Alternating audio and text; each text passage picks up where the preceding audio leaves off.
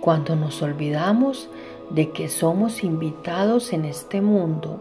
y no estamos agradecidos por todo lo que Dios nos ha dado, entonces no reconocemos que todo es de Dios. A su vez, Dios dice, de todo lo que el hombre siembra cosechará,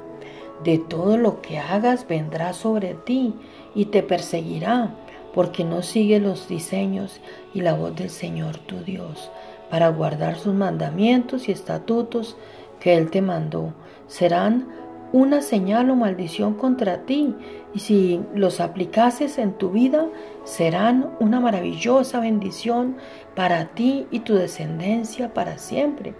porque agradaste al Señor tu Dios con tu estilo de vida y con gozo y alegría de corazón.